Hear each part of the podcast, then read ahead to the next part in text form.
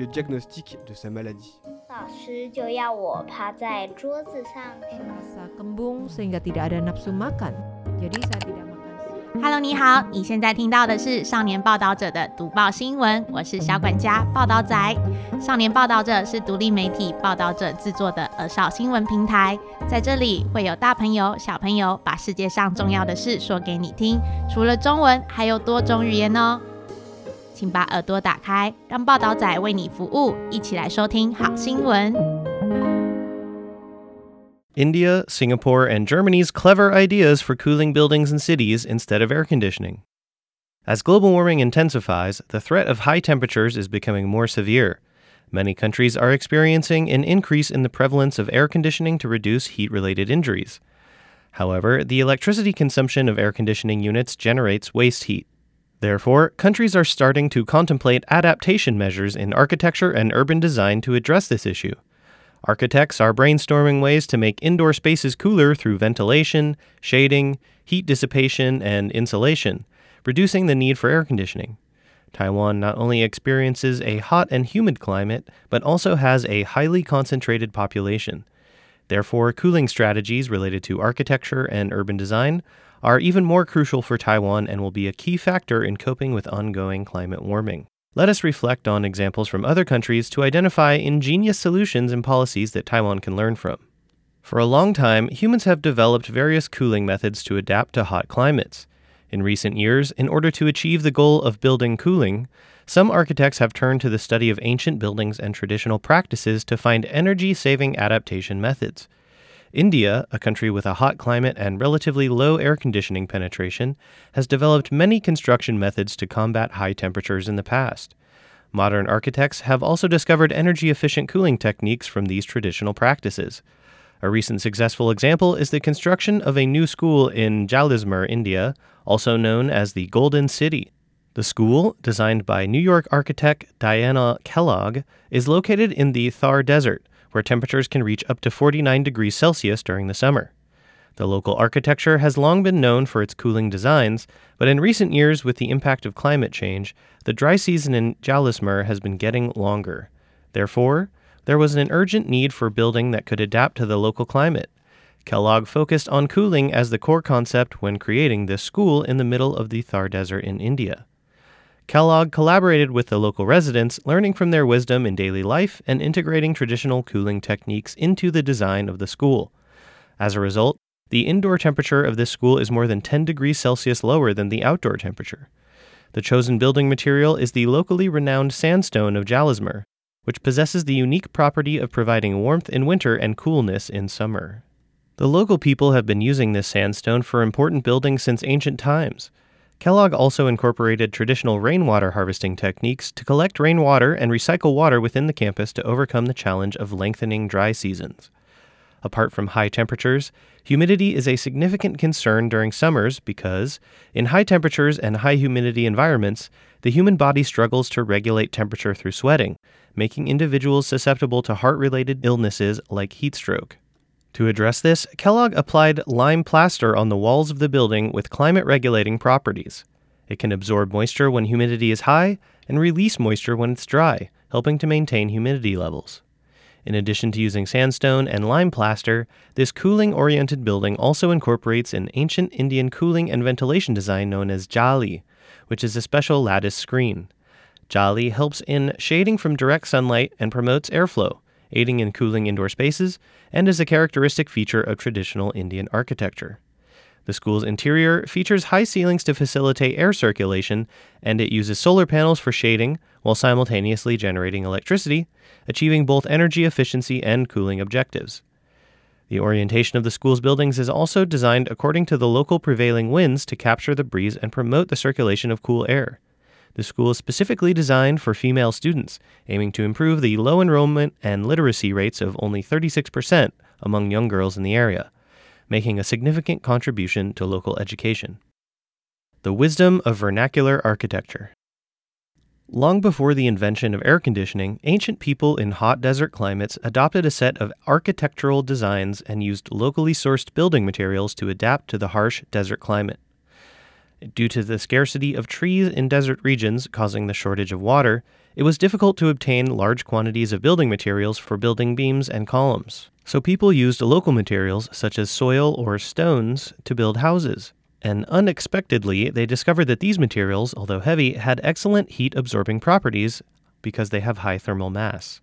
Similar to how a sponge absorbs water, these materials could absorb a significant amount of heat during the hottest times of the day, resisting extreme heat and helping to maintain acceptable indoor temperatures. This is where the wisdom of vernacular architecture lies. Taiwan, located in a subtropical hot and humid climate zone, has a generally high humidity environment. Most buildings in Taiwan are situated at low altitudes, resulting in much lower temperature differences between indoor and outdoor spaces compared to temperate, cold, or tropical regions. Consequently, Taiwan's building regulations and energy efficiency standards differ significantly from those in other countries. In temperate, cold, or tropical regions, there is a strong emphasis on the thermal insulation capabilities of buildings to reduce energy waste. For example, buildings in cold regions aim to prevent loss of indoor heat while buildings in tropical regions focus on reducing the entry of excessive heat into indoor spaces. Singapore's cooling plan to alleviate the urban heat island effect. However, in order to cool down the environment, energy saving and cooling buildings alone are not enough. We must start from the design of the entire city. In early July of this year, 2023, people in Taipei felt the high temperature particularly strongly as temperatures soared past 40 degrees Celsius, making it hotter than other regions in Taiwan. Taipei is located at a higher latitude, but it experiences higher heat due to the urban heat island effect. The urban heat island effect refers to the phenomenon where urban areas experience higher temperature than suburban areas due to factors like densely packed buildings, limited green spaces, and the addition of waste heat from air conditioning and transportation systems. To address the urban heat island effect, reforms in current urban planning are necessary. Singapore, an internal financial hub with a climate similar to Taiwan, has been actively exploring ways to mitigate the urban heat island effect. Singapore itself is a hot and highly urbanized country with an average humidity level of up to 84%. In such a hot and humid environment, it has achieved economic success in the tropical region primarily through a high prevalence of air conditioning. However, as global warming continues to intensify, Singapore has begun searching for cooling methods beyond air conditioning to maintain its leading position as an international financial center in the face of rising temperatures. In 2017, the Singapore government initiated the Cooling Singapore Plan, using scientific data to create models and simulations to study how to systematically transform the city of Singapore to achieve climate adaptation goals. The primary objective of this plan is to reduce Singapore's urban heat island effect. Research has shown that areas in Singapore with a high concentration of tall buildings have an average temperature that is 4.3 degrees Celsius higher than undeveloped areas.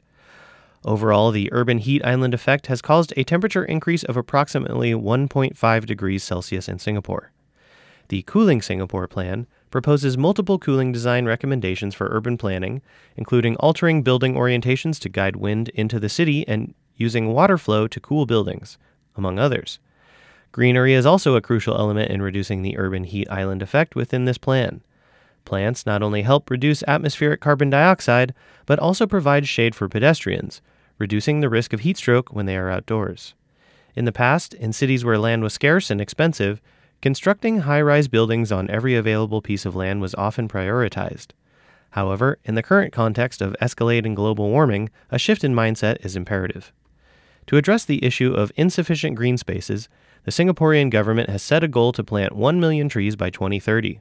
They have already started creating urban green corridors within the city, despite the high cost of land. These green corridors involve planting trees to increase green coverage and simultaneously reduce heat absorbing concrete structures, thus achieving ventilation and cooling effects. Germany's natural ventilation mechanism began to make way for the wind 85 years ago. Apart from increasing green spaces, what other methods are effective in reducing temperatures within urban areas?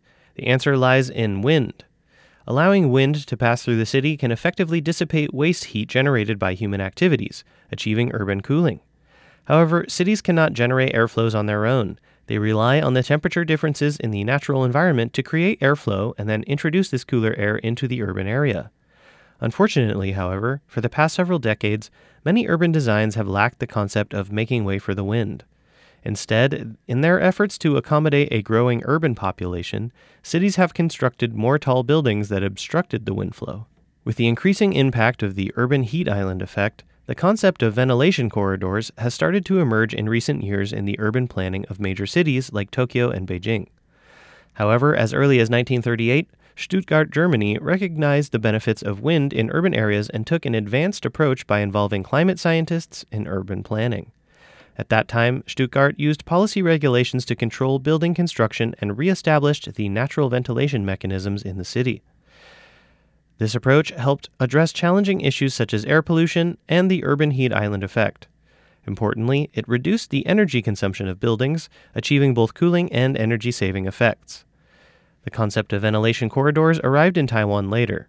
In Taipei, an area currently heavily affected by the urban heat island effect, there are many parks, riverbanks, and green spaces where natural airflow can be introduced. However, high property prices have led to the continuous construction of high density buildings. The narrow spacing between neighborhood buildings in these areas hinders airflow from reaching other blocks, resulting in trapped heat within the city. In recent times, more and more cities in Taiwan have begun to incorporate urban wind corridors into their urban planning. The first city in Taiwan to reward the implementation of wind corridor designs was Taichung. The north side of Jiangzi in Banqiao was the first area in Taiwan to pilot wind corridor building regulations. There are also sporadic wind corridor implementation projects in other areas, such as the requirement for wind corridors in the Shalun high speed rail special zone in Tainan, and the creation of wind corridors in the Fuzhou affordable housing area in New Taipei City to cool down residents. However, the design of wind corridors in a city requires comprehensive planning to connect the entire city's wind corridors and achieve effective cooling. Currently, Professor Lin Ziping, who heads the Building and Climate Laboratory, BC Lab, at National Cheng Kung University, collaborates with research teams in various cities in Taiwan. They use a microclimate monitoring system to create urban environmental climate maps and write articles to popularize the topic of high temperatures allowing the public to participate in temperature related discussions and drive change together. Strategies to counter the urban heat island effect. What can Taiwan do? Taiwan experiences hot and humid summers and occasionally cold winters, making building designs not only focus on insulation and shading, but also emphasize ventilation. Taiwan's green building standards specifically take the country's climate characteristics into account. They establish energy efficient design standards for buildings that are suitable for the hot and humid climate. This comprehensive approach includes shading design, ventilation performance, structural installation, and building orientation evaluation methods. These regulations ensure that buildings in Taiwan meet the basic national requirements, preventing future issues such as excessive energy consumption and wasteful use of air conditioning power. In addition, Guo Baiyan associate professor of Department of Architecture at Chaoyang University of Science and Technology, tested and analyzed the intensity of urban heat islands in Taipei City in 2010. He planned methods to improve the heat island effect, constructing an urban heat island cooling strategy map. Increasing urban green spaces and reducing environmental impacts for a sustainable Earth. Changing the mindset of urban planning not only helps with cooling, but also accelerates progress towards sustainability goals.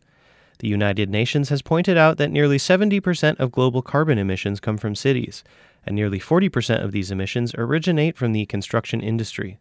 Therefore, carbon reduction in building and urban planning becomes a key component of sustainable development. The United Nations 2030 Sustainable Development Goals, declared in 2015, emphasize the vital role of cities in a sustainable future.